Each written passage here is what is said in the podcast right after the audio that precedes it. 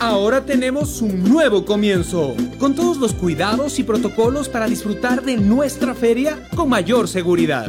192 Feria de Loja. El primer paso a la reactivación, del 23 de septiembre al 3 de octubre. Nos reencontramos, nos reactivamos juntos. Una decisión puede cambiarlo todo. Es una acción que te cambia, para bien. Pero ¿por qué sigues pensando una y otra vez? Este es el momento para decidir ser diferente y decidir ser el mejor. Perderle el miedo, decidir que lo vas a lograr. Porque para ser más tienes que decidir hacerlo. UTPL, decide hacerlo. Decide ser más.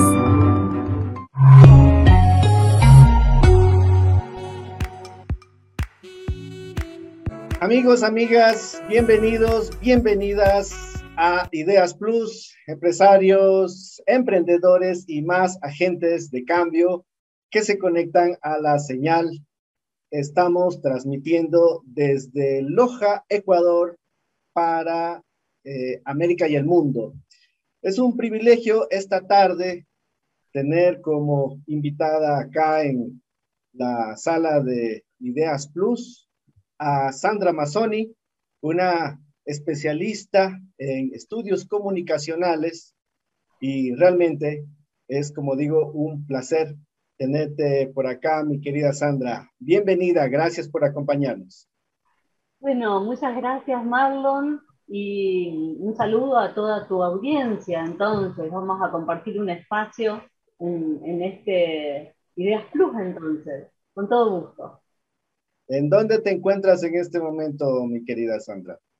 Bueno, en este momento estoy en la ciudad de Rosario, en Argentina, estoy en mi estudio, desde donde, bueno, desde hace ya, bueno, casi el, todo el tiempo que, está, estamos este, transitando esta crisis sanitaria, estoy, este, bueno, en Rosario, una ciudad de Argentina que queda a 400 kilómetros de la ciudad de Buenos Aires y eh, allí está mi estudio, desde donde estoy este, haciendo el trabajo que, que, se ha transformado en un trabajo virtual finalmente, ¿no es cierto? Como en muchos casos este, hemos hecho este tránsito a la virtualidad de muchas actividades. Efectivamente, efectivamente. ¿verdad? Ya sí, sí, sí. a la virtualidad. Ahí estamos, precisamente este, esta uh, aceleración hacia el futuro es lo que nos permite esta tarde poder comunicarnos, poder estar acá desde Loja, Ecuador y desde Rosario, Argentina. Amigos, amigas, recuerden ustedes, llegamos gracias al auspicio de la Universidad Técnica Particular de Loja, UTPL, y también en esta oportunidad estamos con la Corporación de Ferias de Loja celebrando esta 192 edición de la Feria de Loja. Además, agradecemos a las plataformas que retransmiten la señal. La Cámara de Comercio de Loja, la Cámara de Emprendimiento e Innovación del Ecuador, la Corporación de Ferias de Loja, Diario El Amazónico, Hora 32, Info Loja, primer reporte desde donde se emite esta señal y Visión Allen. Recuerden ustedes que nos pueden escuchar también en el reprise del programa en Radio Loja 97.7 el día domingo a las 10 de la mañana, hora Ecuador. En la parte correspondiente del chat, ustedes pueden escribir sus comentarios, sus preguntas para nuestra invitada que estará por acá. Y pues, sin más, Empecemos entonces, mi querida Sandra, a lo que vinimos, porque tenemos muy poco tiempo y, bueno, pues es un privilegio, como digo, eh, tenerte por acá y, y, para iniciar, coméntanos, ¿quién es Sandra Mazón?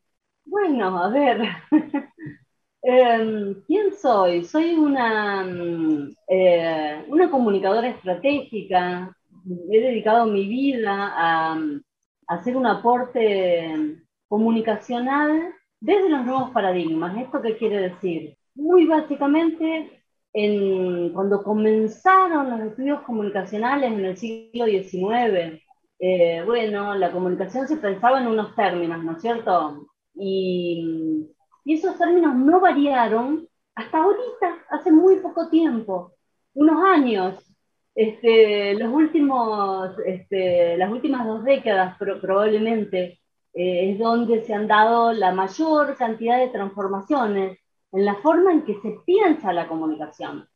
Y eh, de eso me ocupo, me ocupo de esta nueva forma de pensar a la comunicación, ya no restringiéndola a lo comunicativo, un poco podríamos decir a la información, a los datos, sino abriendo la mirada desde los nuevos paradigmas hacia la comunicación particularmente pensada como un vínculo especialmente humano.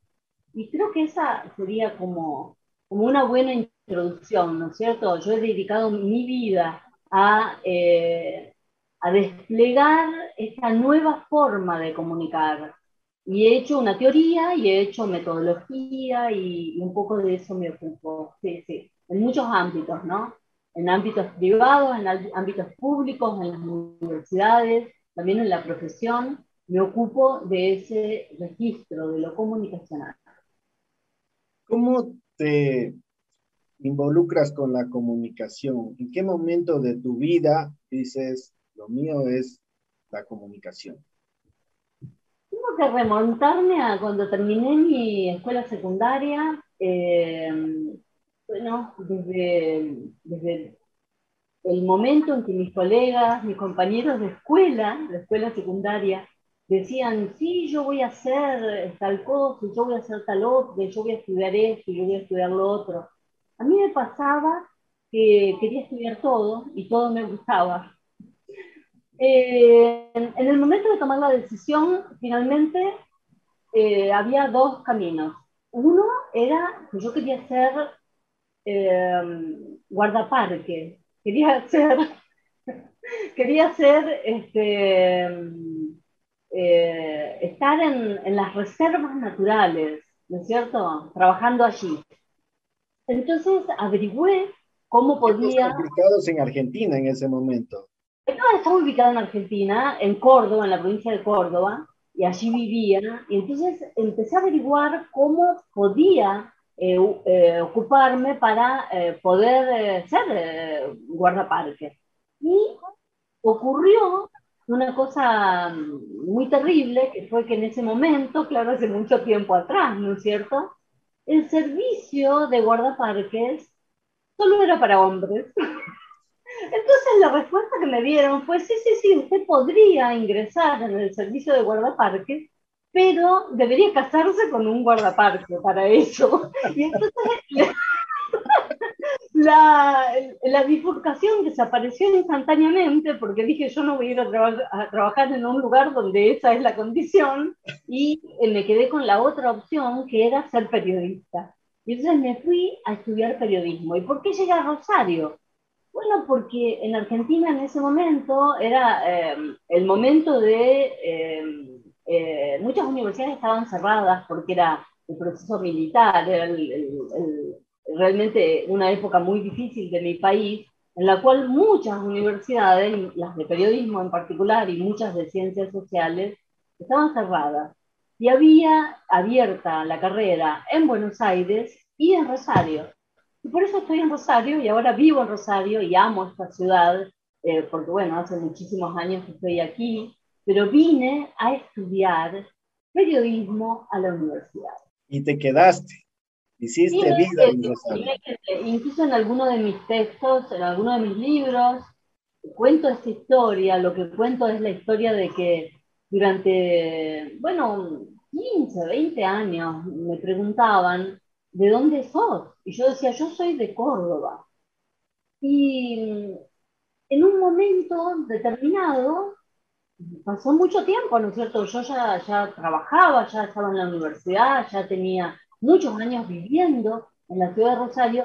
Sin embargo, todavía cuando me preguntaban, yo decía, eh, bueno, yo soy de San Francisco, de Córdoba.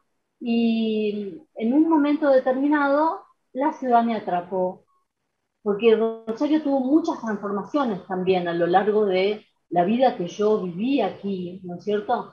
Y en un momento me sentí rosarina y me descubrí respondiendo en las entrevistas y cuando me preguntaban y, respondiendo que yo era rosarina. Y a partir de allí eh, fue aumentando mi, bueno, ya mi enamoramiento, eh, eh, porque hoy en día soy una, realmente una, una fan de esta ciudad, una ciudad bellísima y muy particular, porque les cuento que es una ciudad eh, extraña en el sentido de que una ciudad de, Rosario del Gran Rosario es dos millones de habitantes, entonces es una gran urbe.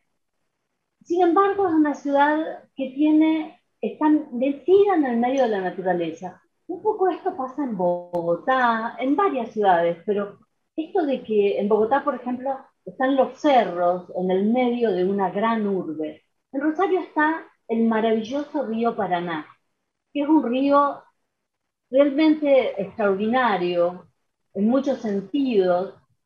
Hay eh, gente que viene a Rosario y dice, esto no puede ser un río, esto parece un mar, porque cuando uno está en, en, la orilla de la vera del río, aquí en Rosario, en, un punto el río tiene 30 kilómetros, creo que son 32 kilómetros de ancho.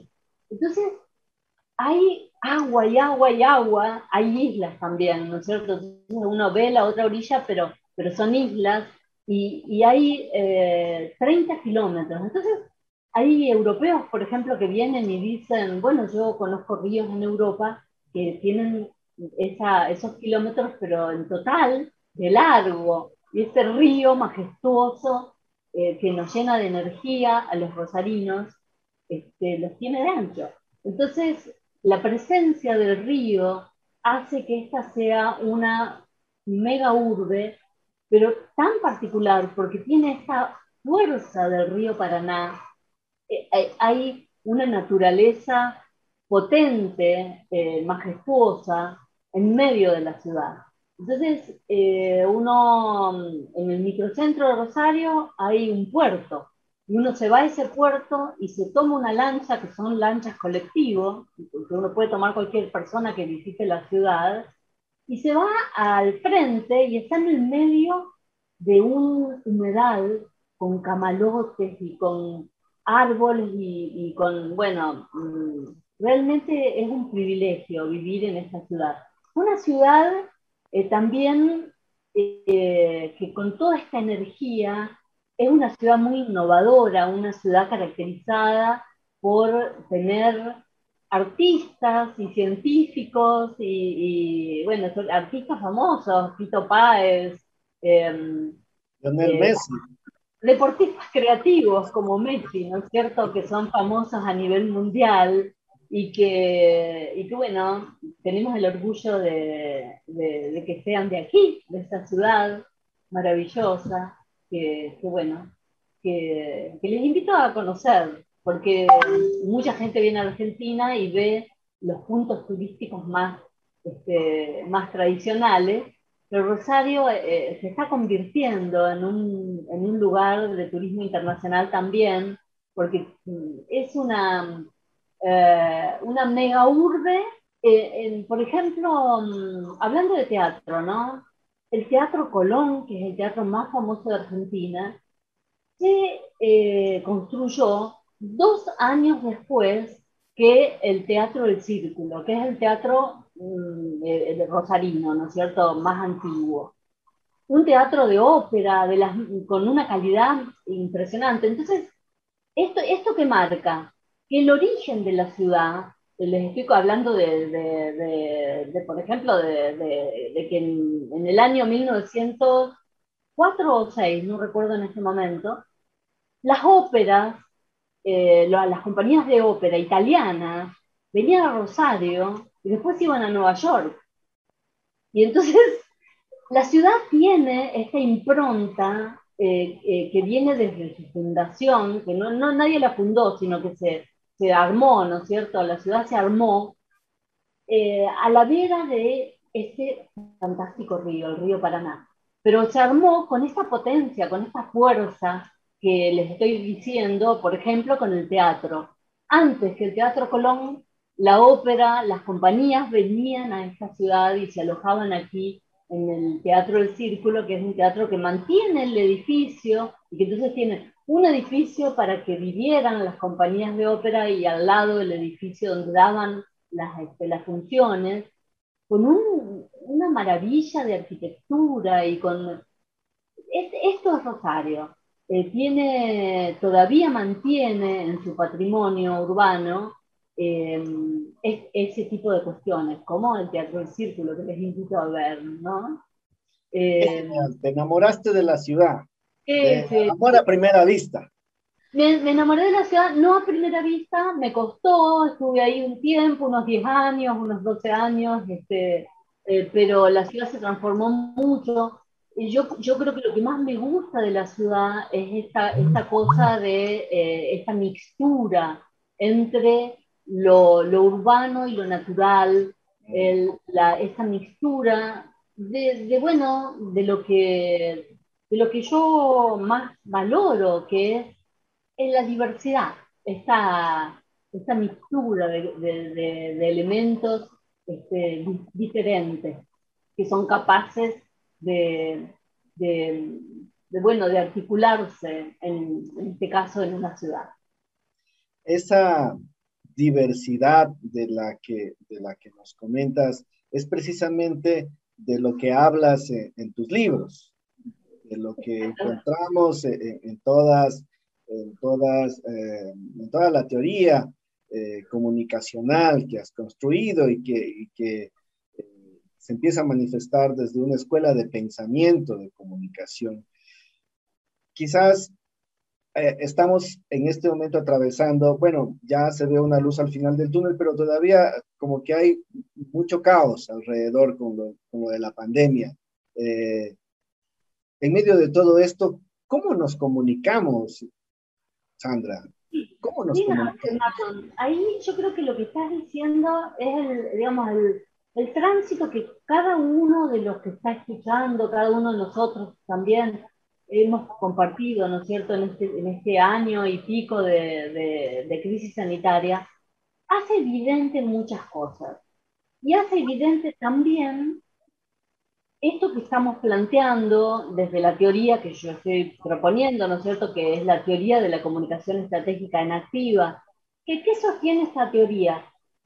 Bueno, es una teoría de la multidimensionalidad de lo comunicacional. ¿Qué quiere decir esto? Quiere decir que ya no nos sirve lo que sí nos servía cuando se fundó el periodismo en el siglo XIX, que es que todo se, resolvía en la dimensión informativa, en la dimensión del dato. Eso ya no ocurre.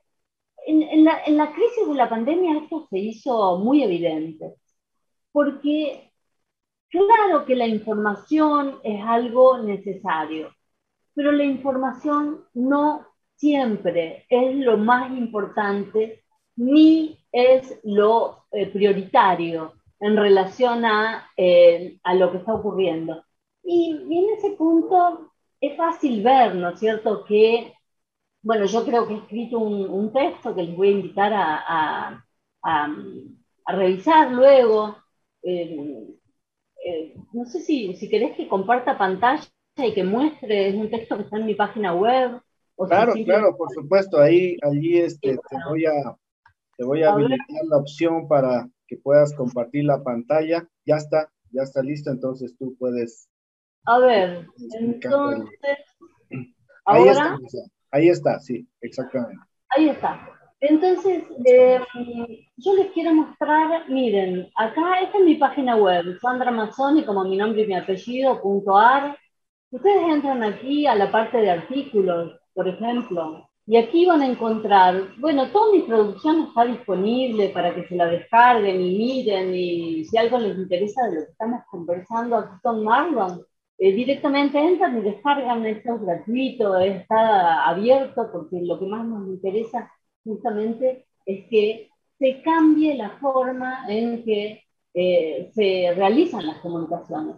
Entonces está este, este libro que se llama Abordajes disciplinares sobre el COVID, que aún con ese nombre así tan extraño, es un libro de divulgación y que eh, ahí hay un artículo que yo escribo, un capítulo que escribo, que, mm, que habla del COVID, ¿no es cierto? Y en este artículo yo planteo muchas cosas.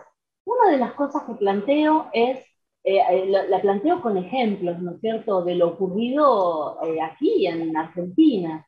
Y una de las cosas que planteo es cómo en el caso del COVID fue tan evidente. En Argentina, por ejemplo, estuvimos muchos meses con la gente encerrada, porque la, la campaña de, de, bueno, de, eh, del Estado decía, eh, quédese en su casa, no salga, no, no, bueno, lo pasó en todos lados, ¿verdad? Claro que sí, claro. Eh, abren los bancos.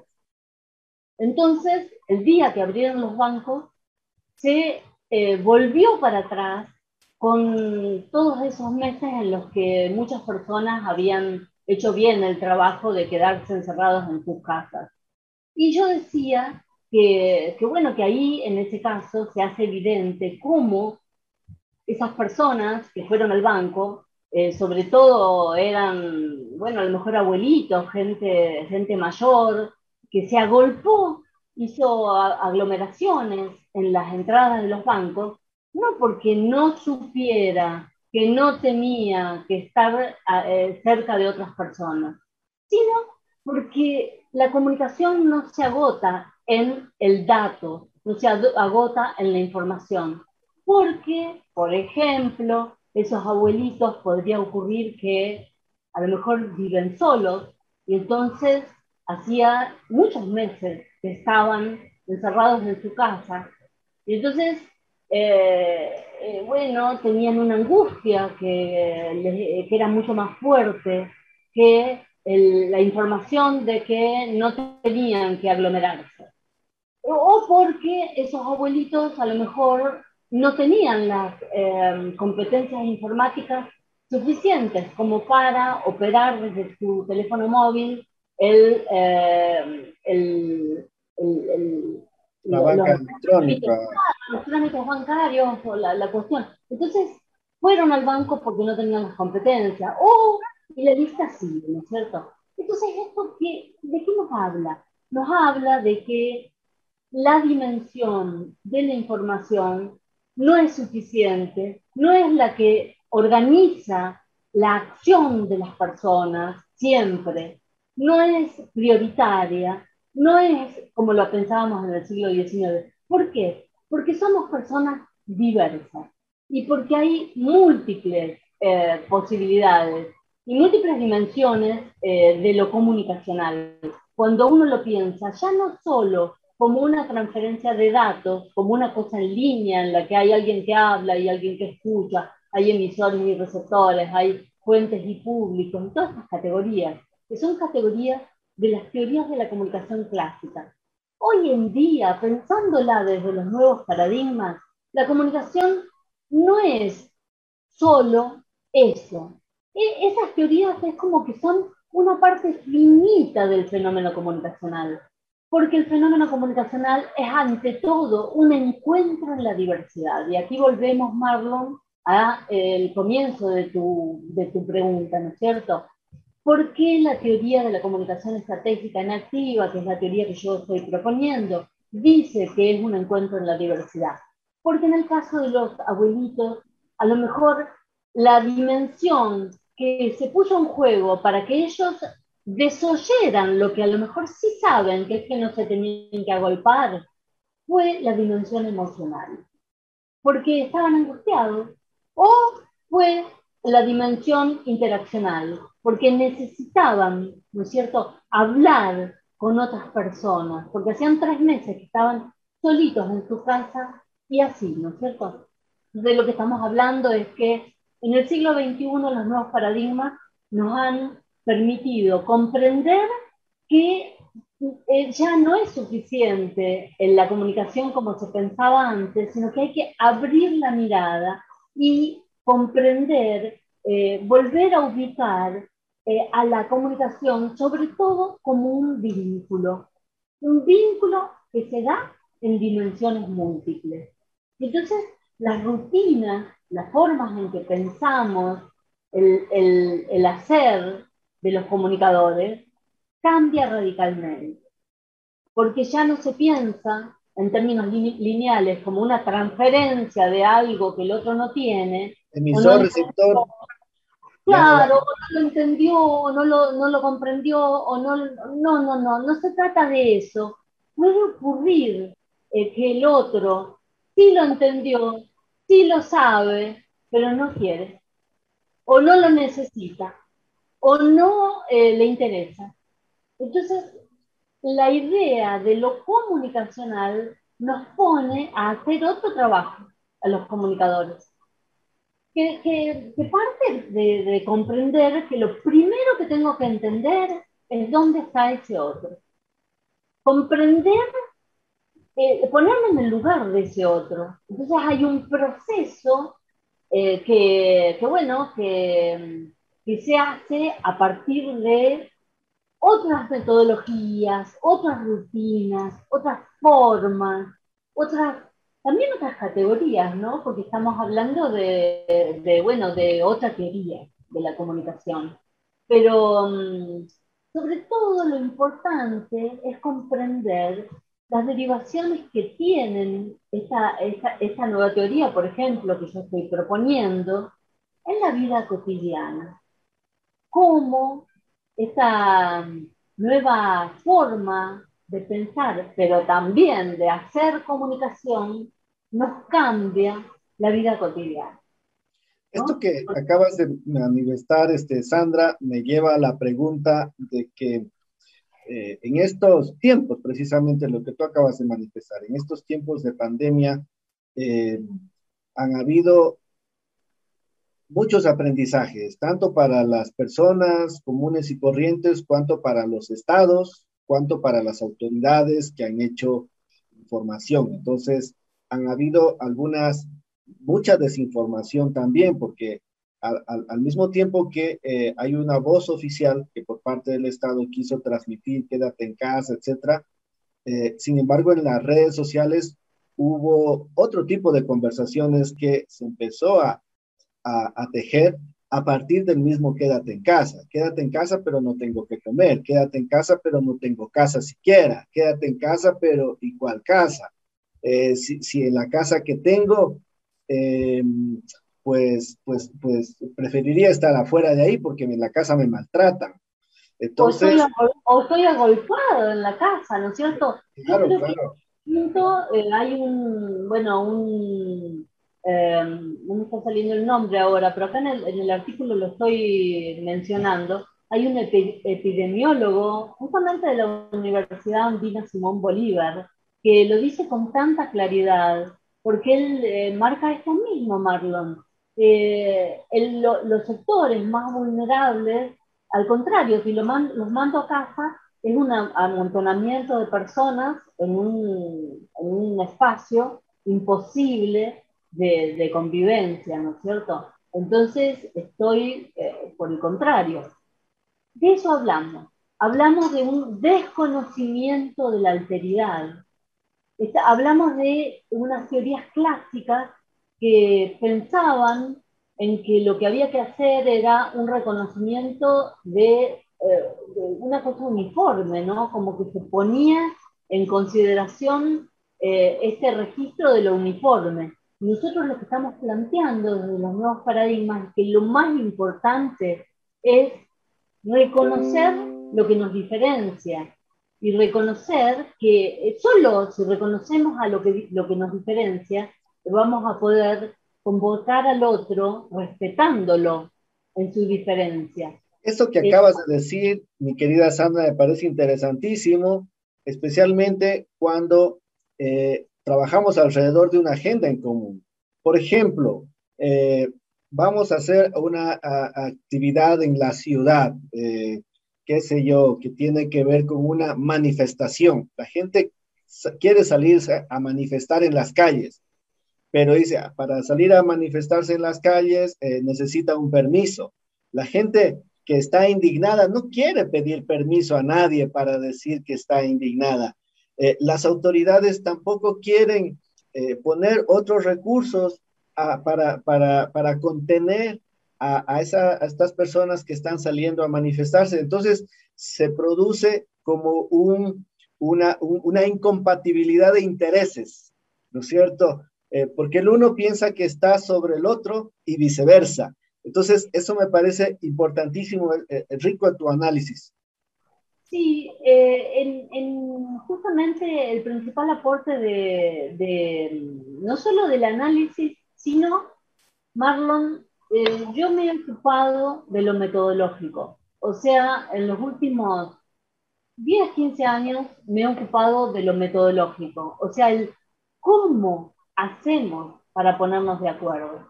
Por eso, el trabajo que yo hago, eh, que bueno, que tiene una metodología, ¿no es cierto?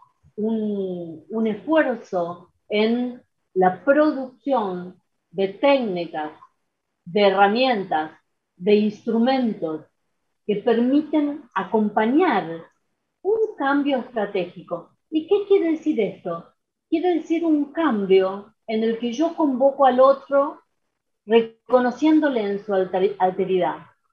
Y no convoco al otro, volviendo a lo que decíamos antes, ¿no? Linealmente, diciéndole, quédese en casa porque bla, bla, y que esto y que lo otro. Ese, esa, cuando, cuando mm, la comunicación se, se trabaja solo en, en el, la información, es un registro de pura imposición, porque lo que hace es eh, solamente imponer, en este caso, el que en casa, ¿no? Entonces, las estrategias de comunicación son una metodología que permite articular. Incluso el, el, maestro Jesús Martín Barbero le ha colocado este nombre, ¿no? Dice, él dice, decía, porque lamentablemente, bueno, ha, eh, ha fallecido, eh, claro, hace poco tiempo, por, por la pandemia también, en, en, el medio de la pandemia, quiero decir. Eh, y él, él decía, esto, esta metodología está trabajando en una nueva ciencia, que es la ciencia de la articulación. Eh, el aporte que podemos hacer los comunicadores es justamente ese. ¿Cómo ponernos de acuerdo? Pero no como un decir, no discursivamente, sino como convoco al otro reconociéndole en su alteridad, porque lo he mirado antes de, comunicarme, antes de convocarlo, porque lo convoco ya sabiendo eh, cuáles son sus condiciones actuales, sus vinculaciones actuales respecto de cualquier tema, en este caso del artículo que estamos hablando, respecto de la crisis sanitaria, ¿no? Ustedes pueden ver ahí los detalles. Pero comunicarse estratégicamente no es un mensaje en términos tradicionales, sino un reconocimiento de cómo está vinculado el otro al problema en el que yo lo estoy convocando a participar. Y recién una vez que lo he reconocido en su diferencia, recién ahí, eh, entonces sí, estoy proponiendo acciones que a veces son este, eh, acciones comunicacionales que pueden ser perfectamente piezas comunicacionales o espacios de interacción en la que yo lo convoco a participar y lo convoco desde ese reconocimiento que respeta al otro como un auténtico otro y no como un otro para, no como un otro que está como instrumentalmente convocado para obedecer, para eh, algo que ya está previsto de antemano. ¿Por qué? ¿Por qué? Porque si no, lo que, lo que hacemos cuando trabajamos solo en la mención informativa, solo con la transferencia, es generar puro malestar. Como vos recién decías, Marlon. ¿Por qué generar puro malestar? Porque las derivaciones de esas comunicaciones lineales nos explotan en las manos, como con el caso de los, los abuelitos agolpados en el primer día que abrieron los bancos, como el caso de las eh, manifestaciones que vos estás planteando, ¿no es cierto?, en las cuales hay, eh, bueno, un aumento en los contagios porque, porque hay eh, eh, se sale de, hay desbordes, ¿no es cierto? Entonces, siempre la comunicación estratégica lo que hace es ir definiendo caminos que el otro no solo pueda, sino que también quiera tomar. Entonces lo convoco a, participar, pero en acciones que son convergentes, que respetan al otro como un otro. Eso, me lleva, ¿no?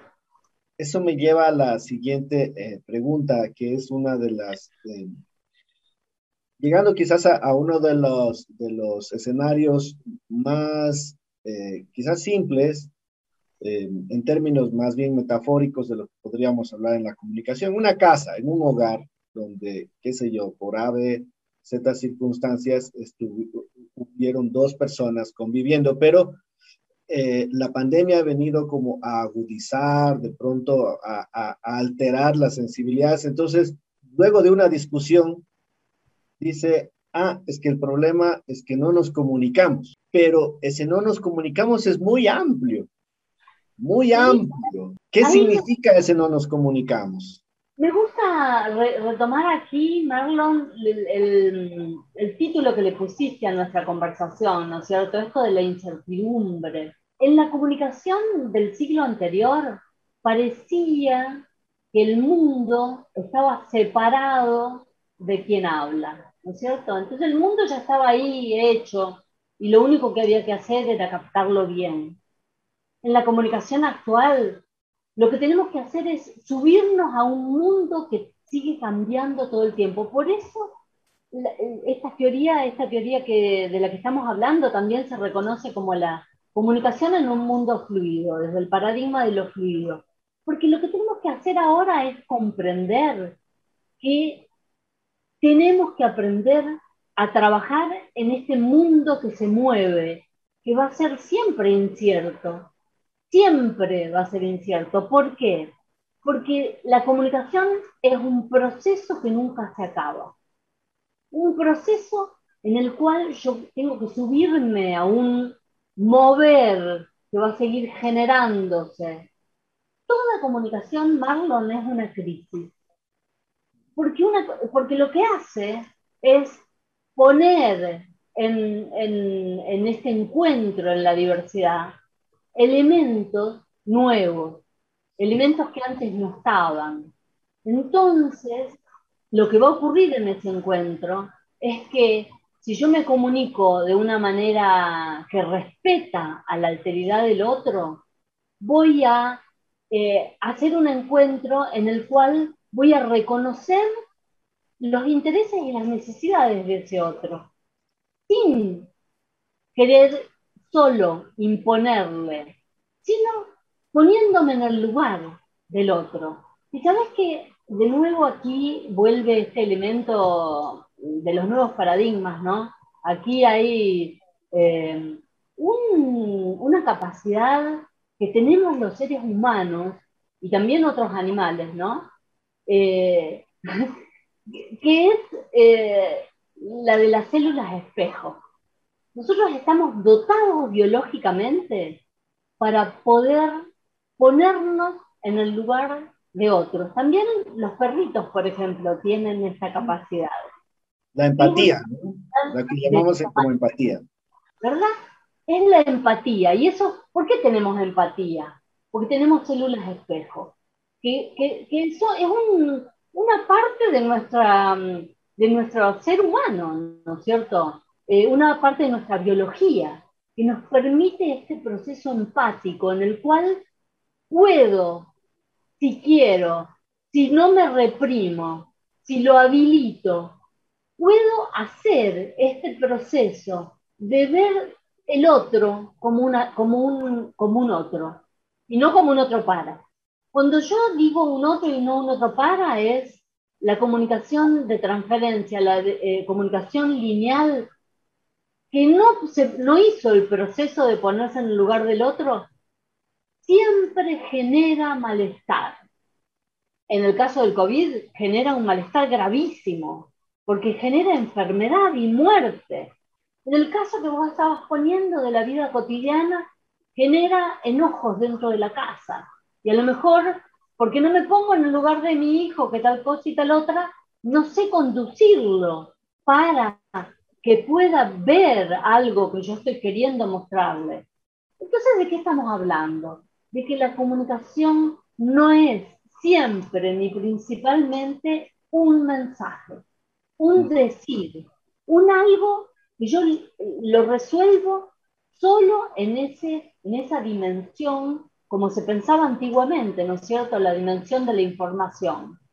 No, la comunicación es un encuentro en el cual yo lo que tengo que lograr es poner en marcha ese proceso del cual todos los seres humanos estamos dotados de la empatía, de, de poder primero ponerme en el lugar del otro como un auténtico otro y ver desde dónde él está mirando el tema con el cual nosotros estamos, eh, el tema de la comunicación, ¿no es cierto?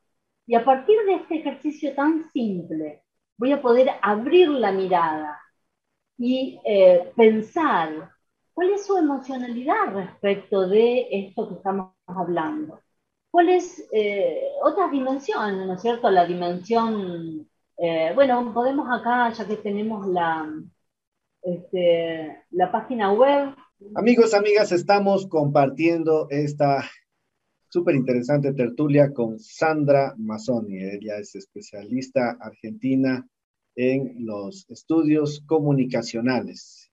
La comunicación es, eso nos ha dicho Sandra, es sobre todo un encuentro. Eh, simplemente queríamos, eh, quería eh, hablar sobre una infografía que siempre es mucho más este, mucho más amigable, pero no sé por qué no, me, no, tengo, no puedo habilitar aquí, no importa. Eh, lo, la podrán ver luego, en todo caso, en la página web. A ver.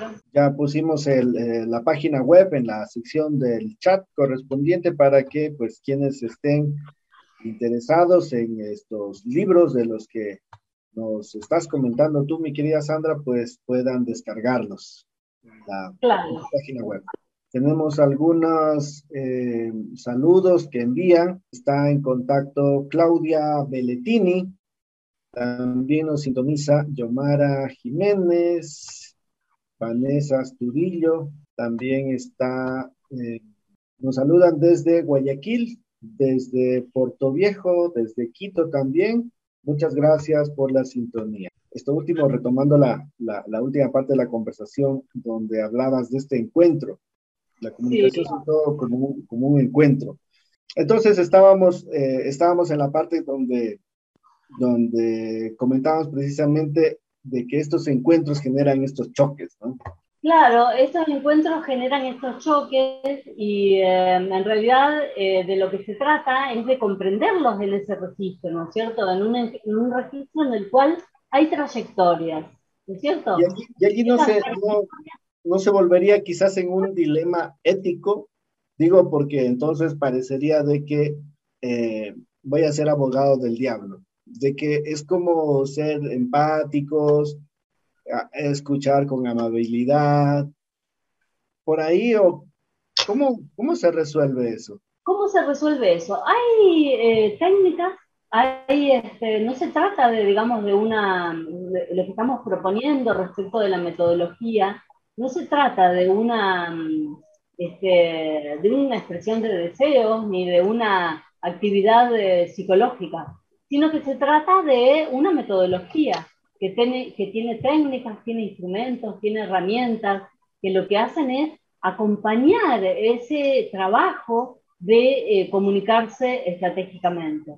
En ese punto es que, como te decía antes, Marlon, estoy trabajando desde hace, bueno, los últimos años en este proceso en el cual eh, he desarrollado toda una batería metodológica que ustedes pueden también este, entrar ahí a curiosear. En, la parte de las infografías de la web también van a poder encontrar esta batería metodológica que está disponible para eh, que hagan ensayos de comunicación un poco eh, a partir de, estos nuevos registros, de los nuevos paradigmas, que ya no eh, implican entonces una comunicación en la que, eh, basada en los mensajes, sino una comunicación basada en las interacciones, en vínculos mucho más ricos que los de, bueno, la comunicación tradicional. Dos, dos conceptos que quizás vale la pena poder aclararlo. Uno, lo que has mencionado durante el programa, los nuevos paradigmas, cómo entender o qué son los nuevos paradigmas y lo otro, qué sería lo estratégico desde tu mirada. Bueno, los nuevos paradigmas son eh, teorías que han revolucionado a la ciencia del siglo XX. Por ejemplo, Edgar Morin, que es el padre del pensamiento complejo, él ha propuesto, eh, bueno, una nueva teoría, que es la, la teoría de la complejidad del pensamiento complejo, por ejemplo, eh, el premio Nobel Ilya Prigozhin, que ha propuesto una nueva teoría del tiempo. Eh, por ejemplo, Mandelbrot, que es un, eh, un matemático que ha propuesto la, la, teoría de las matemáticas fractales. ¿De qué estoy hablando? De aportes de la ciencia del siglo XX que revolucionaron lo, sus disciplinas y que nosotros estamos incorporando en esta nueva teoría de la que estamos hablando hoy aquí, Marlon, que es la teoría de la comunicación estratégica en activa, y, nosotros nos hemos basado en estos eh, nuevos paradigmas, en la matemática, recién dije, en la sociología, en la, este, mencioné creo que a, a Mandelbrot en la matemática, eh, en la física, eh, Moren en la sociología, han revolucionado sus disciplinas y han propuesto nuevas teorías que nosotros estamos tomando como antecedentes, como base, o sea, nos hemos afirmado en estos autores de los nuevos paradigmas para formular nuevas teorías y nuevas metodologías de la comunicación. Un poco de eso estamos hablando. Y lo estratégico, ¿cómo entender lo estratégico desde esa mirada? ¿Cómo entender lo estratégico? Muy simple, en el siglo XIX eh, parecía como que era muy importante el pensamiento individual. Eh, hoy en día vemos, con la pandemia se hace evidente, ¿no es cierto? Que pensar críticamente como individuo es importante, pero no es suficiente porque si no nos ponemos de acuerdo respecto de lo que vamos a hacer como seres humanos, nos morimos todos y hacemos explotar el, planeta. Sobre ideas tan simples como esta, es que la comunicación hoy en día es estratégica y necesitamos ponernos de acuerdo, necesitamos trabajar articuladamente, necesitamos eh, articular nuestros, nuestras acciones y nuestros nuestras modalidades de convivencia o desaparecemos como especie.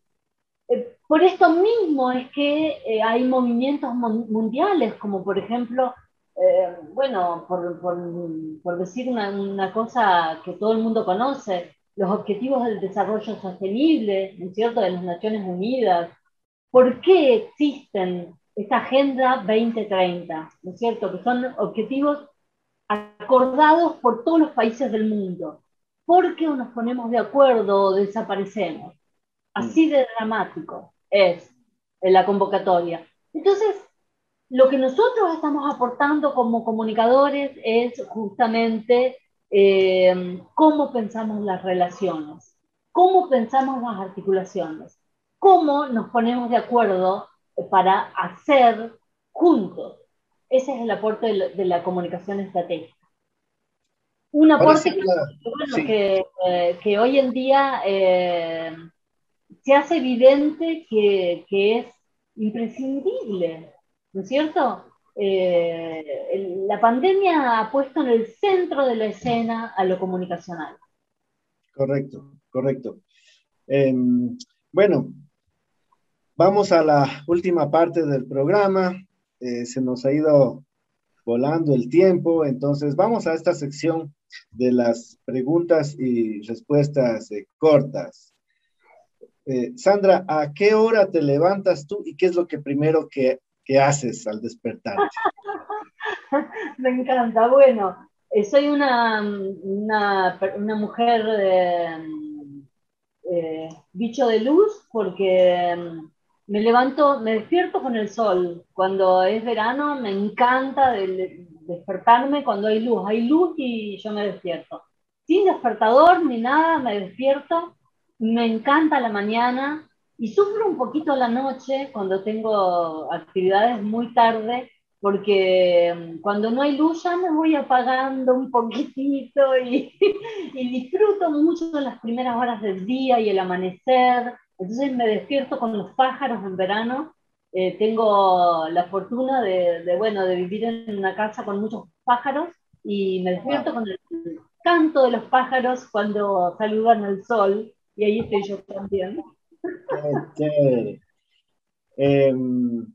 Tú has visitado muchas veces Ecuador y hay mucha gente que te queremos acá a Ecuador eh, y has probado también varios platos de la comida eh, de la gastronomía ecuatoriana. ¿Cuál es tu favorito? Ay, difícil, muy difícil eso. Pero mm, este, creo que mi favorito es el hornado. Sí, sí, sí, sí. Me parece que sí. Eh, me gusta la comida de Ecuador mucho, disfruto mucho, pero el hornado es mi favorito, definitivamente. El, hornado de Otavalo. De Otavalo, claro. El hornado de Otavalo, que he tenido el placer de disfrutarlo muchas veces. Creo que alguna vez también hemos compartido, Marlon. Claro, claro, por supuesto. Otavalo mismo. Y, este, y sí, eh, ¿por, qué me encanta? Porque es un plato diverso, pero muy sabroso. Me gusta, el, tema de la diversidad es para mí siempre importante y me gusta que hay en ese plato lo crujiente y lo fresco y lo contrastante y, lo sabrosísimo en esa combinación con todos esos elementos, ¿no es cierto? Eh, así que sí, eh, mmm, qué hambre, qué ganas de tomarlo hornado. ¿Cómo quieres que te recuerde la gente que te conoce, Sandra? Oh, con una sonrisa, ojalá, ojalá, ojalá con una sonrisa, ojalá eh, quienes me recuerden, bueno, sea con una sonrisa, porque eso quiere decir que, que de alguna manera eh, hemos logrado conectar y hemos logrado eh, de alguna forma eh, aportarnos, ¿no es cierto? Esta cuestión que apenas, por una cuestión de tiempo, tampoco conversamos demasiado, pero mm, yo creo que eh, hay que atender más a la emocionalidad. O sea, creo que alguien dijo alguna vez, hay que atender seriamente a la alegría, ¿no? Y eso es así. En todos los ámbitos de la vida hay que atender seriamente a la emocionalidad. Y es la única manera de cuidarnos, esa, aprender a eh, reconocer que cuando hay algo que genera malestar, y ahí no va bien la cosa. Entonces que me recuerden con una pequeña sonrisa sería maravilloso. Genial. Yo sé que has de tener muchos autores quizás, pero ¿cuál es tu favorito? ¿Cuál es un libro favorito en el que tú siempre encuentras como inspiración? Un autor favorito ni un libro favorito, sino que lo que tengo son muchos autores que, que son favoritos en distintos momentos. Porque, mm, eh, bueno, de acuerdo a cómo uno va mm, corriendo en, determinado, en determinada etapa, ¿no? Hay autores que... No tengo un autor que, me haya, que, que a lo largo de toda mi vida me haya acompañado como sí tienen otras personas, ¿no? Em, por ejemplo, en este momento mi autora favorita es una escritora argentina que se llama Selva Almada y que trabaja este tema tan importante que es eh, la cuestión de, la mujer tan este, eh, difícil, ¿no es cierto? Y, también la, problemática de, género tan difícil de ubicar en, su verdadera dimensión, ¿no? Eh, de, una, de una forma, ella trabaja el, tema de la mujer, pero también de la violencia de género, de una manera poética. Entonces, eh, está siendo mi favorita por estos días. Genial, genial.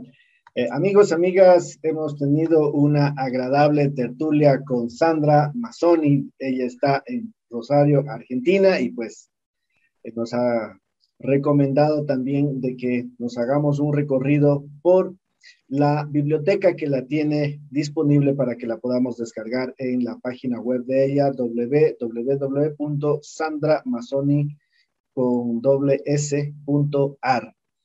Agradecemos a las plataformas que han retransmitido la señal de Ideas Plus, la Cámara de Comercio de Loja, la Cámara de Emprendimiento e Innovación del Ecuador, la Corporación de Ferias de Loja, Diario El Amazónico, Hora 32, Info Loja, primer reporte desde donde se emite esta señal y Visión Alien. Llegamos gracias a ustedes, amigos, a la Universidad Técnica Particular de Loja, UTPL, y a la 192 edición de la Feria de Loja.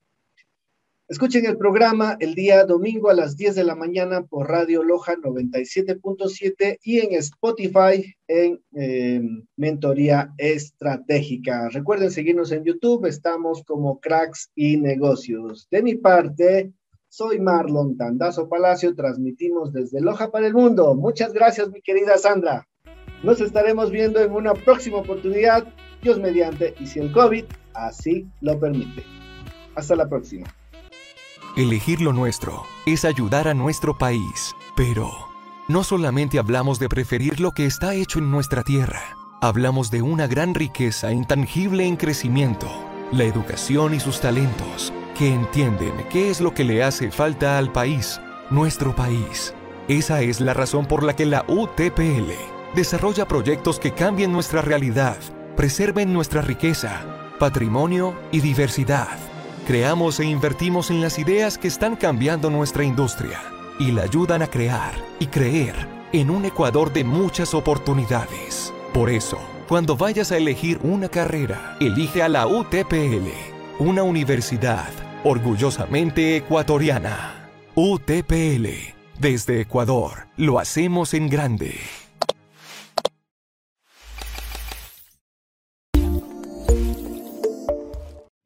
Ahora tenemos un nuevo comienzo, con todos los cuidados y protocolos para disfrutar de nuestra feria con mayor seguridad. 192 Feria de Loja. El primer paso a la reactivación, del 23 de septiembre al 3 de octubre. Nos reencontramos, nos reactivamos juntos.